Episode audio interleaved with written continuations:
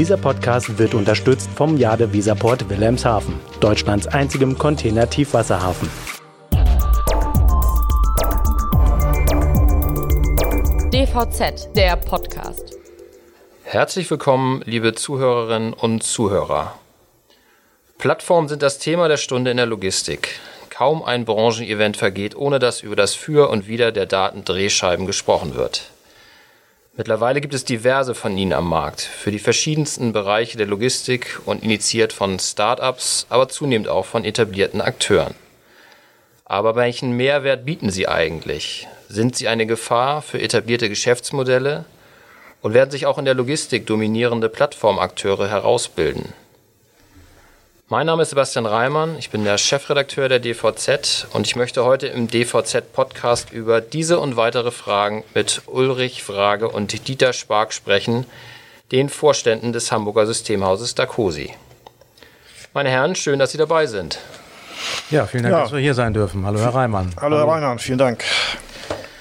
Herr Frage, wenn Sie so auf Plattformen schauen, ähm, dann müsste das für Sie doch eigentlich kalter Kaffee sein, oder? Ich meine, schließlich betreibt Dacosi seit Jahrzehnten das Port-Community-System hier im Hamburger Hafen.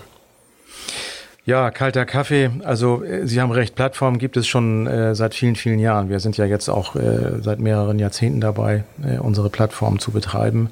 Aber was früher äh, quasi noch als, als Datenaustauschplattform gestartet ist, ist ja heute vielfach äh, viel weiterentwickelt und äh, ist zu einem intelligenten System geworden. Und äh, Plattformen sind ja auch nie fertig. Äh, unsere Plattformen entwickeln sich ja auch ständig weiter und man könnte jetzt auch nochmal äh, darüber nachdenken, was ist eigentlich eine Plattform? Ähm, wenn wir über unsere Plattform nachdenken, dann sind da äh, mehrere tausend Unternehmen angebunden. Und dann steht in erster Linie ähm, die Abstimmung der Beteiligten im Vordergrund und die Moderation. Und äh, die Technologie als solche ist dann eigentlich das Ergebnis und nicht umgekehrt. Also wir vielfach wird ja äh, wird irgendwas entwickelt, äh, wird dem Markt angeboten in der Hoffnung, dass er es haben will. Und äh, wir verstehen unter einer Plattform ja eher etwas, was das Ergebnis eines Prozesses ist, eines Diskussionsprozesses mit den Beteiligten, wie wir sie unterstützen können.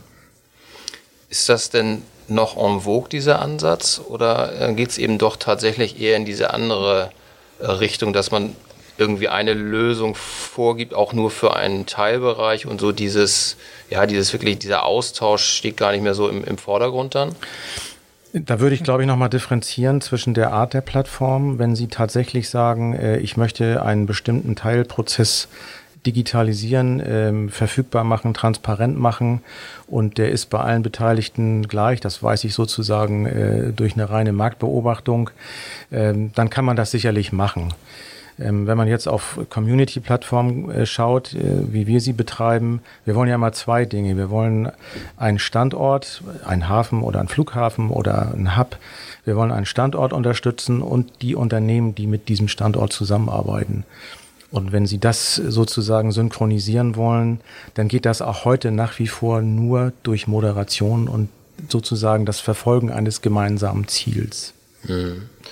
Herr Spark, ich meine, Sie haben jetzt umfangreiche Erfahrungen. Herr Frage hat Hamburger Hafen genannt. Sie machen ja auch das äh, Cargo Community System am Frankfurter Flughafen. Äh, nicht ganz so lange wie jetzt in, in äh, Hamburg, aber auch schon eine ganze Zeit. Was sind da so Ihre Erfahrungen? Weil letztendlich lebt eine Plattform ja auch schon immer von den Akteuren. Also äh, eine Plattform allein ist nichts wert, genauso wie äh, ein Flughafen ja auch nichts, äh, nichts Statisches ist, sondern dahinter stehen auch zahlreiche Unternehmen. Ja, das ist äh, wirklich wichtig, dass man die, Herr Wager hat das angedeutet, dass man die Player, gerade bei einer solchen Community-Plattform, dass man die in ein Boot holt. Ähm, das ist positiv und negativ. Ähm, Sie haben als Beispiel genannt den Frankfurter Flughafen. Ähm, wir sind da seit zehn Jahren unterwegs ähm, und haben seit zehn Jahren die Community äh, quasi moderiert und haben letztendlich mit dieser Community eine Lösung geschaffen, die sicherlich für jeden Vorteile bietet. Ähm, und das ist auch ein wichtiger Aspekt dieser Plattform, dass äh, Sie immer schauen müssen, ähm, wir nennen es Give-and-Take-Prinzip, dass zum Beispiel ein Spediteur, der an, an solche Plattformen angeschlossen ist und der Daten liefert und Daten liefern soll, Beispiel Flughafen für den Cargo-Handling-Agenten, dass der nicht nur Daten liefert, sondern dass er als Ergebnis seiner Lieferung auch Daten zurückbekommt, mit der er seinen eigenen Geschäftsprozess optimieren kann. Er soll ja, und das darf man auch immer nicht vergessen, er soll ja am Ende aller Tage für die Nutzung der Plattform bezahlen. Da wird er natürlich für sich eine äh, Kosten-Nutzen-Analyse aufmachen. Ähm, das ist der eine Aspekt. Und der andere Aspekt ist, dass diese Plattform, diese Community-Plattform, zumindest so wie wir sie heute betreiben, äh, keine Verpflichtung darstellen. Das muss man einfach auch nochmal ganz deutlich sagen. Das ist ja aber im Grunde dann ein Geben und Nehmen, oder? Für den einzelnen Spediteur. Ich gebe Daten rein und ich bekomme Daten zurück. Ist ja vielleicht auch so ein bisschen so ein Unterschied zu diesen klassischen B2C-Plattformen, Amazon und Co. Da als Nutzer kriege ich ja im Grunde nur. Gut, ich gebe meine Daten auch rein, aber ähm, wo liegen da so die Herausforderungen, das, das hinzubekommen? Also um das, das Gesamtsystem darüber auch zu verbessern? das müssen Sie wirklich schon bei der, ich sag mal, bei der Moderation der Lösung machen, gemeinsam mit den, mit den Stakeholdern. Also Herr Wrager hat das angedeutet. Es ist nicht damit getan, eine Plattform zu bauen und dann zu hoffen, dass jemand hingeht, gerade nicht in der Logistik, sondern was wirklich wichtig ist, dass Sie von Anfang an alle Leute an einen Tisch holen und mit denen austarieren, ähm, was Sie auch angedeutet haben, Herr Reimann, ähm, nicht nur, wer kann welche Daten liefern, wer kann welche Daten empfangen und natürlich auch zu welchem Zeitpunkt, das muss auch passen, sondern sie müssen natürlich auch austarieren, wer hat welche Vorteile davon. Das ist auch ein alter Spruch, der uns leider, muss man sagen, dann immer wieder unterkommt, ähm, dass die, ich sag mal, empfangende Seite sagt, naja, den Vorteil hast doch du davon, der du die Daten sendest und der andere macht das vice versa. Also das ist sicherlich ein großer Part dessen, was sie leisten müssen. Aber es gelingt. Das zeigen ja unsere Plattformen. Das soll jetzt nicht negativ klingen. Es gelingt, äh, die Community an einen Tisch zu bringen. Und es gelingt, diese Interessen auszutarieren, so dass hinterher auch jeder für sich sagt, ich kann meine Prozesse optimieren mit der Plattform.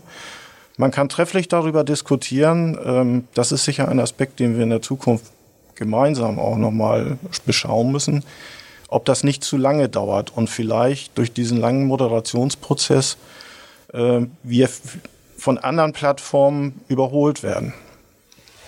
Heißt im Umkehrschluss, Herr Frage, dass man sich so ein bisschen so dieses System vielleicht aneignen muss, was man ja so irgendwie weiß nicht, aus der Softwareentwicklung letztendlich auch kennt, agil zu, äh, zu arbeiten, in Sprints etc., mal mit einer Beta-Version an den Markt zu gehen oder was muss man sich darunter vorstellen?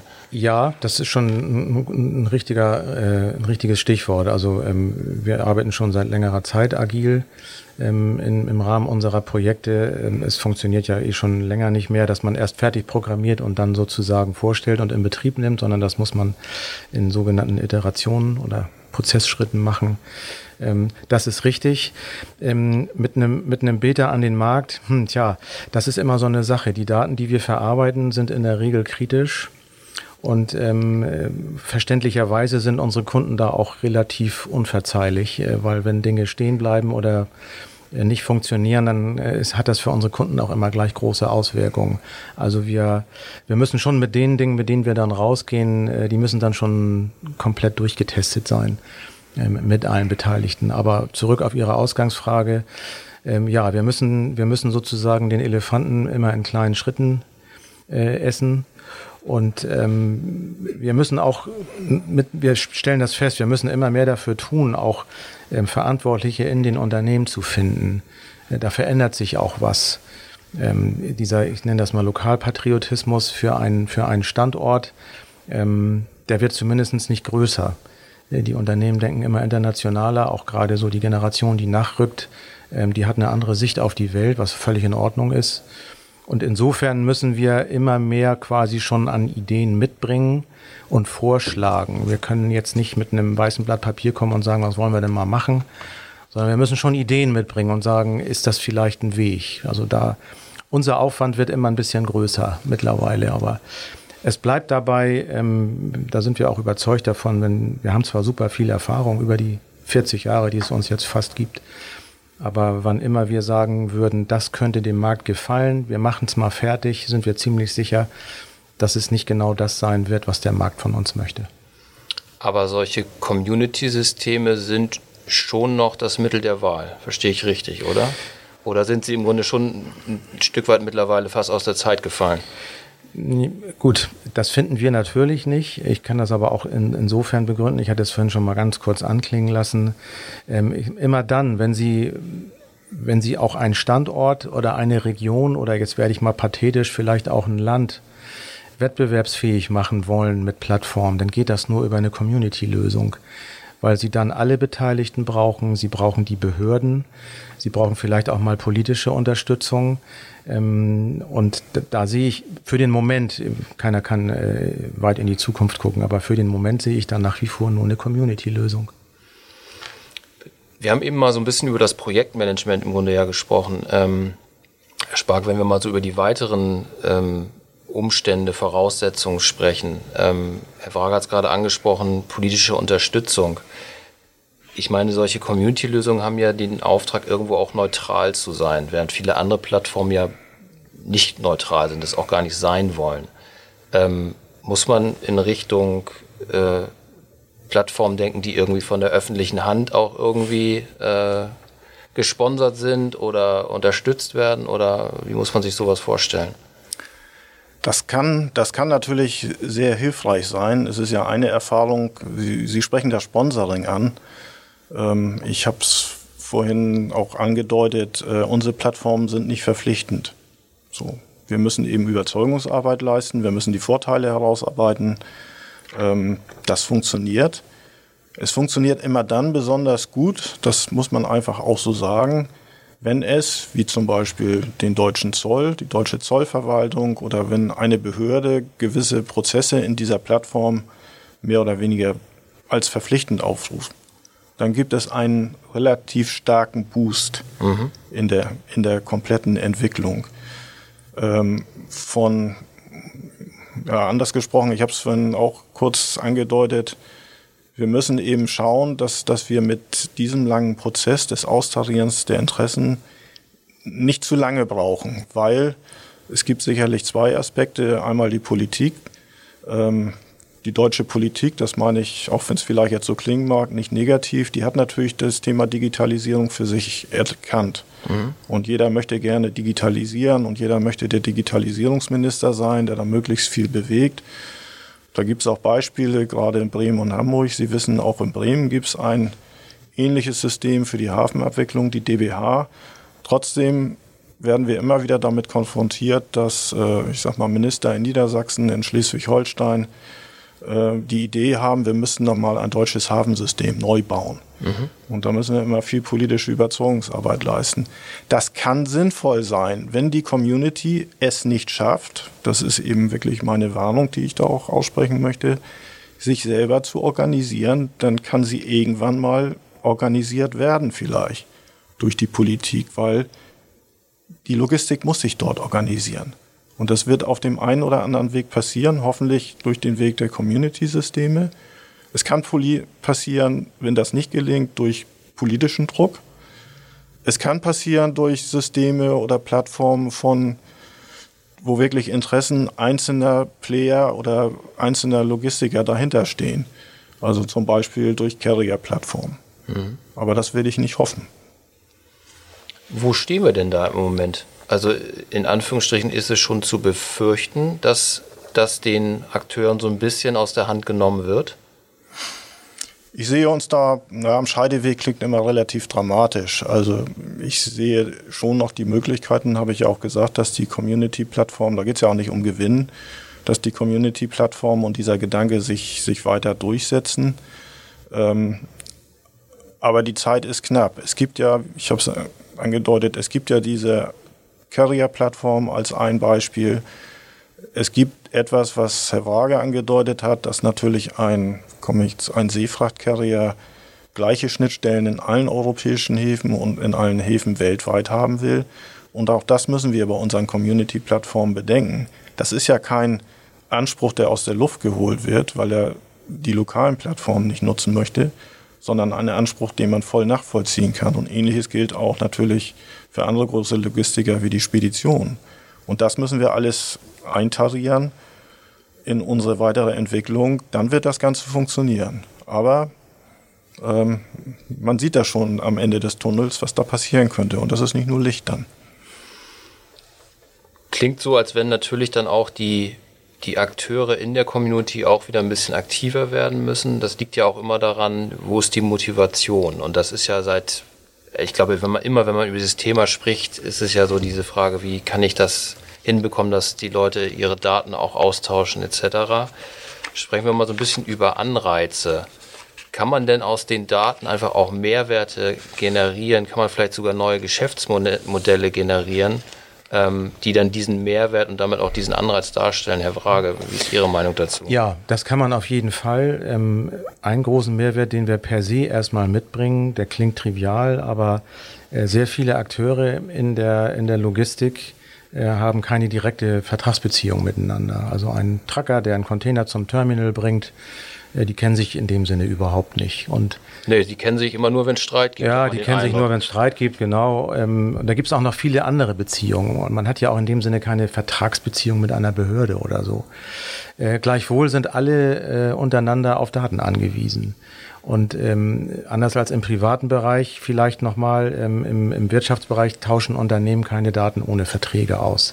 Das hat ja viele äh, Hintergründe. Das geht ja um um Datenintegrität, wer darf die Daten bekommen und sind die wirklich sicher und das nehmen wir den Unternehmen schon mal ab, indem wir mit allen jeweils einen Vertrag haben, in dem dann geregelt ist, was mit den Daten äh, sozusagen passiert. Das ist eine große Erleichterung, mhm.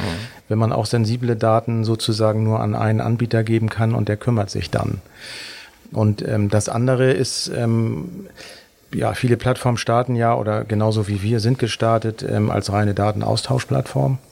Äh, das war damals schon eine Revolution. Dann kam so der Schritt, den wir jetzt so langsam verlassen, nämlich ich mache das auch auf eine intelligente Art und Weise. Das heißt, ich hinterlege da äh, Regeln, ich äh, habe einen intelligenten Workflow, ähm, um die wachsenden Anforderungen umzusetzen. Und jetzt geht's ja eher so in Richtung, kann ich eigentlich schon ähm, vorausschauend agieren auf Basis der Erfahrung, die ich äh, sozusagen datenmäßig in meiner Datenbank habe, ähm, kann ich schon erkennen, wie sich bestimmte Entwicklungen abzeichnen, äh, in dieser Transition sind wir jetzt gerade.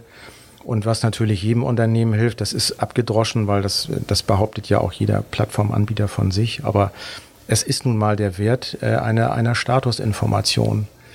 Es ist ja, es ist ja von einem un, unschätzbaren Wert, wenn ich als äh, Beteiligter weiß, äh, wann, wann ich mit einer Ware rechnen kann, ob sie sich verspätet, ob ich, ob ich handeln muss, und das sind ja sozusagen ähm, zusätzlich zum Daten, reinen Datenaustausch, äh, ist das genau der Mehrwert, de, den wir zum Beispiel mitbringen können.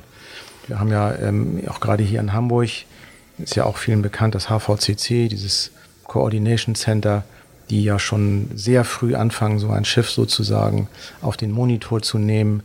Ähm, wir wissen dann, welche Container drauf sind. Und daraus kann man dann sowas Simples ableiten, wie wann ist das Schiff wahrscheinlich in Hamburg und wann ist dein Container wahrscheinlich abholbereit. Und das ist ein Wert an sich. Aber sehen Sie denn eigentlich so, so wirklich neue Geschäftsmodelle durch Plattformen, die Digitalisierung generell? Ich meine, das, was wir in den letzten Jahren gesehen haben, sind ja vor allen Dingen in Anführungsstrichen Effizienzverbesserungen, die eine Menge äh, wert sind, aber per se jetzt kein neues Geschäftsmodell darstellen. Das, was Sie gerade angesprochen haben, Forecasting-Geschichten, ist das sowas, was eher in Richtung neue Geschäftschancen, Geschäftsmodelle dann reingeht? Ja, vielleicht nicht für unsere Kunden, aber ähm, für uns auf jeden Fall, indem wir unseren Kunden eine noch bessere Entscheidungsgrundlage liefern können. Ähm, wir wollen auch jetzt noch deutlich weiter ins Hinterland, also raus aus dem Hafen ist sozusagen das Stichwort. Also auch schon sozusagen den, den abgehenden Container in, äh, in München oder in Ingolstadt schon zu kennen und zu wissen, wann er ungefähr hier sein wird und, und um das immer noch granularer zu machen und dadurch natürlich dann noch wieder einen größeren Mehrwert äh, für unsere Kunden liefern zu können. Es gibt ja auch andere Plattformen äh, auf der Welt, die haben, haben ihren Radius größer gezogen. Die kümmern sich also auch um, um Abrechnungen äh, zwischen den Beteiligten. Das ist in Europa nicht so populär. Mhm. Ähm, das wäre an sich aber auch noch ein Geschäftsfeld. Aber vielleicht nicht Dieter, vielleicht ähm, habe ich auch noch nicht alle Gedanken gesammelt dazu.